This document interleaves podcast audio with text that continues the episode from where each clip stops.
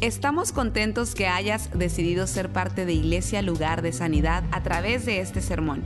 Tal vez estás en tu automóvil, haciendo ejercicio, en el quehacer de tu casa o simplemente disfrutando tu día. Es nuestra oración y nuestro deseo que tú recibas lo que Dios tiene para ti.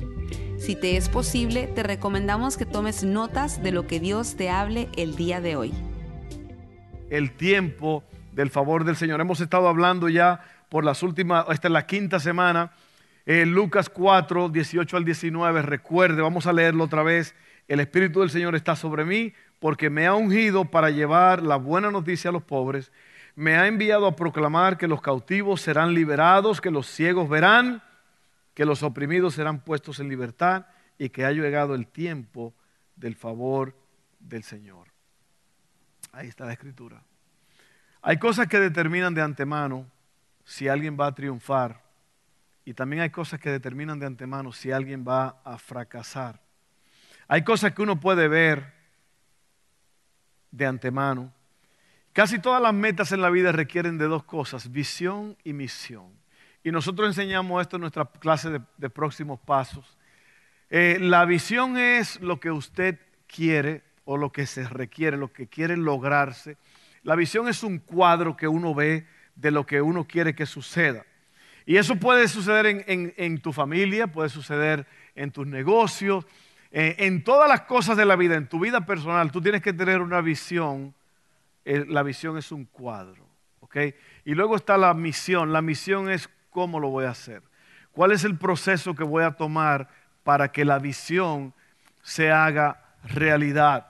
Y en estos días hemos estado hablando sobre el favor de, Dios. Y yo voy a explicar otra vez qué es el favor del Señor un poco más, más profundamente hoy día. Una de las partes claves de esta iglesia, y yo creo que eso es parte del, favor de Dios, los voluntarios que son parte de esta casa, que cada semana trabajan 60, 70, 80 voluntarios eh, que están trabajando y haciendo todo lo posible en esta casa. Yo creo que esas son las cosas que determinan si algo va a triunfar o va a fracasar. Y por eso yo sé que por el esfuerzo de los voluntarios de esta casa, esta iglesia está haciendo lo que está haciendo. Así que gracias, gracias, gracias voluntarios por todo lo que hacen. Ustedes saben quiénes son, desde el estacionamiento, las puertas, las clases, los salones de clases, eh, el sonido, la tecnología, los que limpian, todos, todos. Gracias por todo lo que hacen. All right?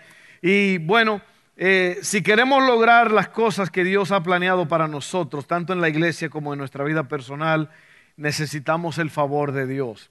La palabra favor quiere decir bondad inmerecida de parte de Dios hacia alguien, actitud de aprobación o agrado. O sea que Dios, el favor de Dios es algo que nosotros en realidad no merecemos, pero a Dios le ha placido mostrar su favor. Y básicamente esto es, miren, me gusta esto, actitud de aprobación o agrado. Imagínate que Dios piensa eso de ti. El Señor del universo mira desde arriba y Él dice, yo he encontrado que fulano, fulana, eh, tienen mi favor, yo estoy contento con ellos, yo apruebo y estoy agradado con ellos. A veces pensamos que lo bueno es lo que nos hace sentir feliz, y cómodo, más dinero, buena salud, buenos hijos, buenos amigos. Todo eso es muy bueno. Pero la realidad es que muchas veces las cosas que no son tan agradables terminan siendo de gran bendición. Y le voy a poner un par de ejemplos de esto. Habían eh, tres jóvenes hebreos que fueron eh, deportados o fueron, fueron tomados de su, de su tierra y llevados a Babilonia por Nabucodonosor. Estos tres jóvenes le cambiaron el nombre a ellos, sus nombres originales, y les pusieron en la, en, la lengua, en el lenguaje de ellos, de los babilonios, Sadrach, Mesach y Abednego. Y estos tres jóvenes, desde que, que llegaron junto a Daniel, Daniel estaba, era parte de ellos, fueron probados grandemente en, en, la corte del rey en Babilonia. Fueron probados, ellos tenían el favor de Dios, tenían la bendición de Dios, pero también tuvieron que pasar por una crisis muy grande. ¿Por qué? Porque eh, se hizo un decreto de que todo el mundo tenía que adorar a una estatua que había hecho Nabucodonosor. Si usted necesita un nombre para un niño que va a tener un día, ahí está un nombre, Nabucodonosor. De cariño le decimos Nabuco. Y ya de mayor, don Nabuco.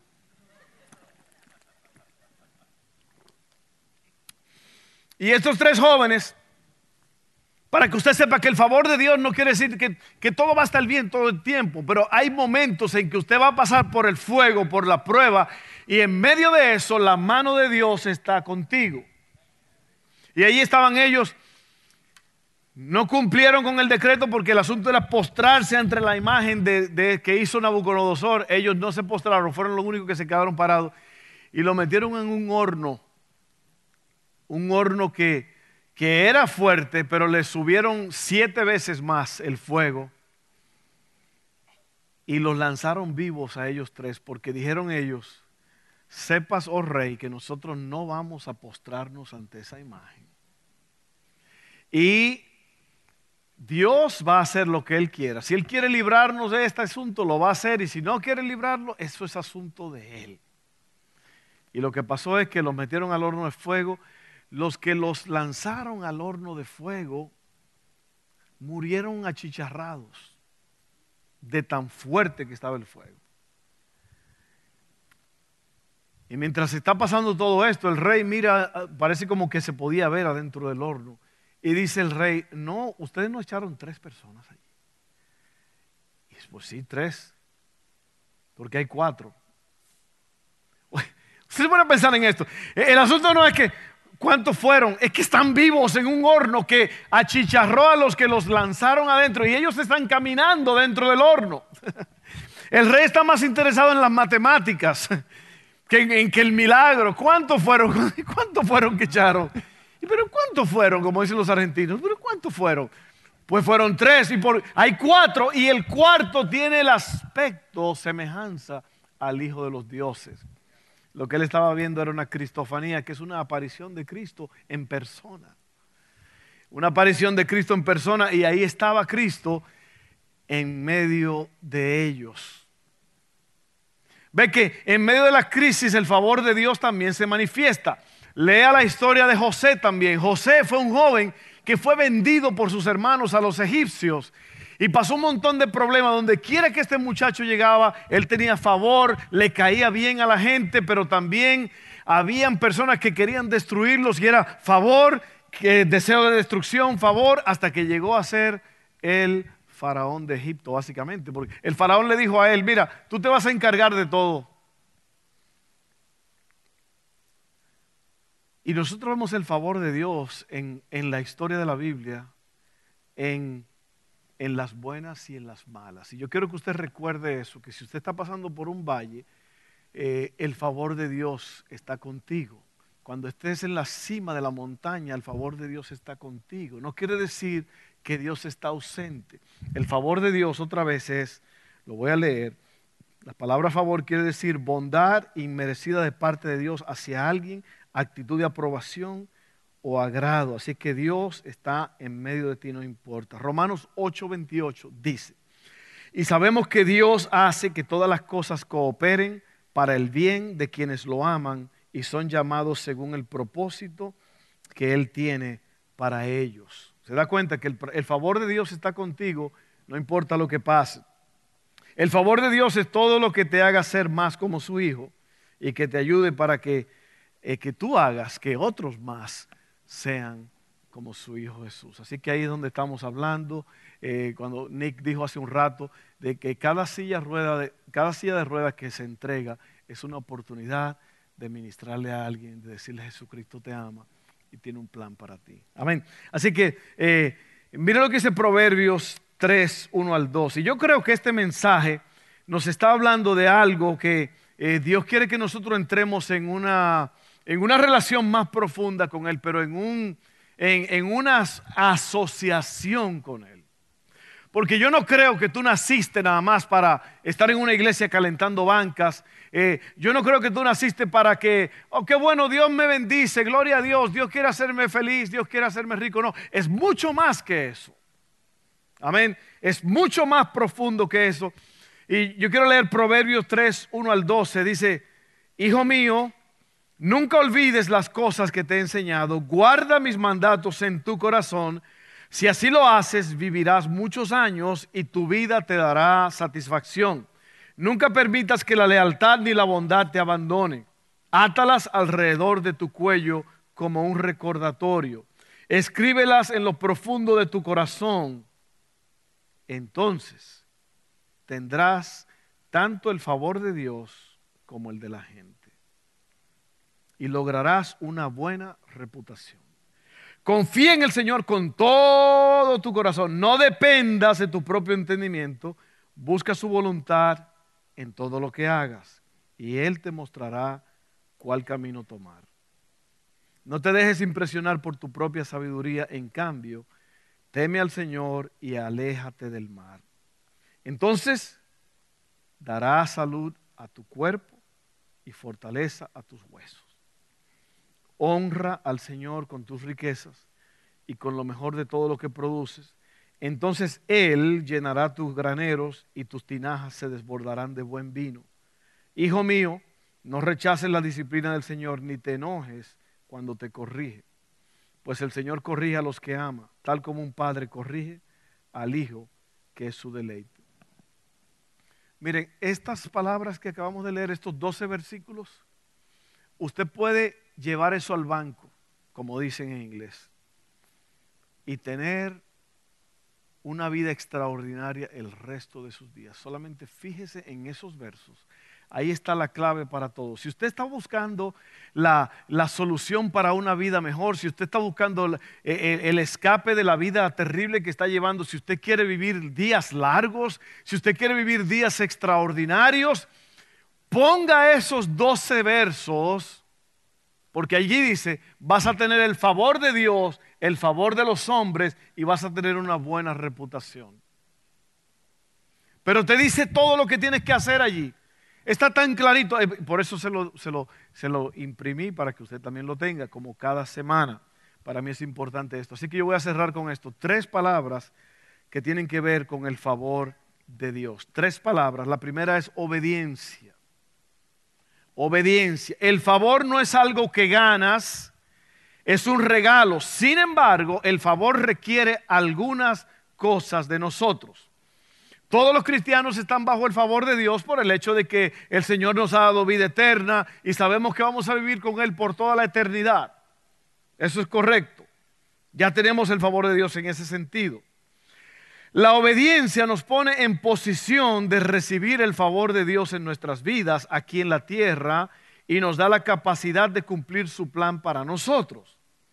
Obedece a Dios en tu matrimonio, en tus finanzas, en tus relaciones, en tu comportamiento, etc. Se da cuenta que eh, el favor de Dios no es algo que tú te ganas, pero te pone en una posición en la cual Dios puede bendecirte. Si tú obedeces, si tú andas con Dios, si tú dejas la mala vida. Oiga bien, hermano, Dios está haciendo un llamado a cada uno de nosotros Vivimos en, una, en tiempos donde la cultura nos dicta de que está bien, que todo está bien. Y yo siempre menciono eso, yo siempre menciono que, que en las carreteras bajan el límite para poder protegerte de que eh, esa 60, ¿por qué? Porque están haciendo una carretera y hay camiones que están entrando y saliendo. Yo voy a 60 y todos me pasan. Y cada persona que me pasa está diciendo, las leyes no aplican a mi vida. Y usted dirá, pastor, usted ya dijo eso hace como dos, tres semanas. Pues la Biblia dice que eh, eh, el apóstol Pedro dijo, a mí no me molesto repetirle las mismas cosas. ¿Ok? Cada vez que a usted se le ocurre que usted puede ir a 70, donde es 60, usted está diciendo, las leyes no aplican a mi vida. Y eso es con todo, con los celos. Si usted se pone, se llena de celos, igual. Si usted se pone celoso, si usted, si usted quiere lo que es de otro y usted no debe de tenerlo, la mentira, eh, eh, adulterio, lo que sea que usted tiene que dejar todo eso, tiene que pedirle a Dios que le dé gracia y el poder para dejar todas esas cosas, porque cuando usted obedezca, Dios está poniendo en una posición para ser bendecido y para que el favor de Dios se manifieste en su vida. Amén. obediencia. Número dos, responsabilidad. La palabra responsabilidad quiere decir la habilidad para responder. El favor requiere buena administración. Si no eres fiel con las cosas pequeñas, ¿qué te hace pensar que Dios te va a confiar cosas grandes? Dios va a poner cosas en tu vida para bendecir tu vida. El favor sin responsabilidad te causará daños. Comienza donde estás. Usa lo que tienes. Haz lo que puedas. Eso es una buena administración. No pongas excusas, no busques culpables, ponte a trabajar. Lo puedes hacer. Todo es posible. Tienes que dejar tu propia pequeña agenda. Tienes que dejar tu, eh, ¿cuál es la palabra que estoy buscando? Tu, tu mentalidad de pobrecito yo. Hay personas que se la pasan con el pobrecito yo. Ay, es que yo nací en un ranchito. Es que yo no puedo. Es que yo no hablo inglés. ¿Cómo hace un gringo? No, mentira, no, no es como un gringo, porque después lo meten preso. Eso fue lo que me dijo un hombre una vez. Me dijo, yo no hablo inglés ni comiéndome un gringo, bien, en buen mexicanote. Pero haga lo que tenga que hacer. Usted pasa 10 horas viendo televisión durante la semana. Si pasara 10 horas aprendiendo inglés ya hubiera aprendido para este tiempo, pero es que no queremos, no tenemos disposición para hacer. Por cada hora de televisión que usted vea, póngase una hora a estudiar inglés y usted va a ver que va a aprender, ¿ok? Porque algunos tienen inglés con barreras.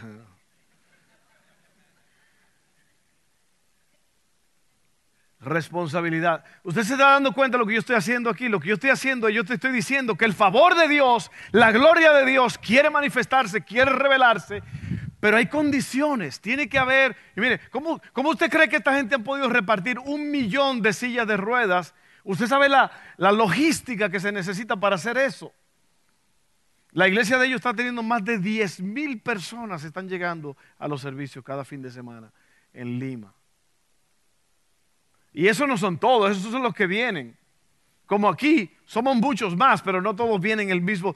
Por favor, dedíquense a venir todos, todos los domingos para que tengamos la casa llena, amén. Sería buenísimo. All Pero oiga bien, obediencia, responsabilidad y por último, otros. El favor que está sobre ti no es solo para ti. Si buscas el favor de Dios por razones egoístas, entonces te vas, se te va a escapar de las manos. Pero si lo haces pensando en otros, el favor estará contigo. El favor de Dios es lo que nos va a ayudar a lograr la visión que tenemos de ser un lugar de sanidad para un mundo en dolor. Así que como todas las cosas que siempre les digo, 70% de las cosas que uno oye a las pocas horas se le olvidan. Amén. Lo que yo quiero que tú hagas es que este mensaje tú te lo lleves y que tú lo repases y que tú lo leas, que tú lo mastiques bien espiritualmente porque Dios te va a bendecir. Es el tiempo del favor del Señor, pero tenemos que tener obediencia, responsabilidad y pensar en los otros. Yo creo que Dios lo va a hacer, ya lo está haciendo. ¿Sabe lo que hace el favor? El favor de Dios hace que cuatro personas de esta iglesia se vayan por cinco días a un país que está, cuando yo estaba buscando dónde estaban ellos, tuvieron que hacer escala en Panamá, en la ciudad de Panamá. Estaban creo que a cinco mil millas de aquí. Oye, yo dije, si se arma un corredero o algo, ¿cómo van a correr cinco mil millas? Si pasa algo, cinco mil millas, wow. Creo que era algo así, o dos mil, dos mil quinientas millas, no, era, no creo que era tanto, pero eran muchas millas. Eso es lo que hace que personas se suban en un avión y vayan a otro país por no tanto tiempo y hacer algo por alguien. Así que miren, hay cosas que a lo mejor usted no puede hacer, pero usted puede enviar. A lo mejor eh, usted no tiene posibilidad de, subirse en un avión e ir a otro país, pero usted lo puede hacer a través de sus finanzas, a través de sus oraciones. Amén. La cosa es que tiene que activarte. Oye, oye, oye, deja de pensar en ti mismo ya tanto. Ponte a pensar en los otros, ponte a pensar en los que te rodean. Ponte a pensar que hay eh, tu vida, tu vida va a ser grande cuando tú pongas a otros primero todas las oportunidades que tú tengas y si puedes, involúcrate. Involúcrate. No seas de los que dicen, no, yo me espero. No, está bien, después. Oiga, hay personas que no pueden esperar. Póngase en la posición de otras personas que están sufriendo. Y todo esto es igual por lo que le acabo de decir. El tiempo del favor del Señor está aquí, pero se lo voy a leer para qué es el favor. Oiga bien, oiga bien. El Espíritu del Señor está sobre nosotros como iglesia porque nos ha ungido para llevar la buena noticia a los pobres. Me ha enviado a proclamar que los cautivos serán liberados, que los ciegos verán y que los oprimidos serán puestos en libertad y que ha llegado el tiempo del favor del Señor. La pregunta es, ¿estás tú listo para el favor de Dios? ¿Estás listo? ¿Sabe que yo dediqué mi familia? Mi esposa y yo nos dedicamos desde jóvenes y, no ha sido fácil. Hemos pasado por un montón de cosas. Cosas espantosas hemos pasado como familia. Pero es el favor de Dios que nos ha mantenido hasta hoy día. Y, ha hecho que nuestra familia sea una bendición para que otros sean beneficiados. ¿Por qué? Porque yo llegué a la conclusión cuando yo tenía como unos 17 años por ahí, de que yo iba a servir a Dios el resto de mis días. Que a mí no me interesa, a mí no me interesa la grandeza que mucha gente busca. Hoy día salió una, hace ya una semana y después hoy en Univisión salió un, un documental sobre los magnates de Dios, hablando de, de gente que están mal usando el dinero de Dios, con eh, tanto desorden. Y a mí, me, a mí me da mucha tristeza eso, porque sí hay muchas personas que están abusando de la iglesia, abusando de la gente, usando mentiras para crear su propia agenda. Y yo le digo una cosa a ustedes, miren, hay personas que me han dicho a mí, Oh, no, pastor, tú tienes que hacer esto y aquello, tú tienes que lanzarte aquí o allá para que tú tengas billete porque Dios quiere prosperar. A mí no me interesa eso. Si a mí me interesara eso, yo, me hubiera, yo hubiera hecho otra cosa. Yo creo que yo tengo la capacidad para hacer negocios y hacer cosas grandes. Pero Dios no me llamó a eso. hoy estaba yo pensando, eh, mientras mi familia estaba afuera, Dustin y yo estábamos en la casa, poniendo los pisos de la casa. Es difícil, la casa fue hecha en el 1907. Y, estamos en la última, me faltaban la cocina y la sala para ponerles pisos. Y fue un sacrificio enorme, tener que, la, rodilla la tengo como, un camello viejo de estar hincado. la, rodilla de los camellos. Le dije a Dustin, oye, búscate unas una rodilleras, brother, porque nos estamos matando aquí. Y, todavía yo, yo, tengo que terminarlo de pulir, de lijarlo y todo eso. Yo estaba pensando, yo estoy contento con eso. Yo, yo, a, mí me, a, mí, a mí me gusta eso. ¿Por qué? Porque es lo que Dios me ha dado. Yo voy a apreciar esa casa que Dios me dio hasta que Él quiera darme otra. Esa es mi casa. Eh, dijo Cantinflas, no ha de ser mucho, pero es mi casa. Es lo que yo tengo yo voy a gozar lo que tengo, yo voy a aprovechar. Yo creo que, oiga bien lo que le voy a decir, rico no es el que tiene muchas finanzas, dinero, casas, propiedades y todo eso. Rico es el que sabe vivir con lo poco o lo mucho que tenga y está contento con lo que tiene. Así que usted no se maltrate la vida pensando que usted tiene que llegar a ser como el vecino, yo tengo que ser como los, como los, ah, los Browns o esto, ese es, el refrán aquí. Eh, keeping up with the Joneses. Eh, yo quiero ser como los Jones, que miren el carrazo que compraron. Oiga, sáquese esa mentalidad. Viva para agradar a Dios, no importa si usted tiene o no tiene. El apóstol Pablo dijo, he estado en necesidad y he estado en abundancia, sé vivir en los dos y lo que Dios quiera es lo que vamos a hacer.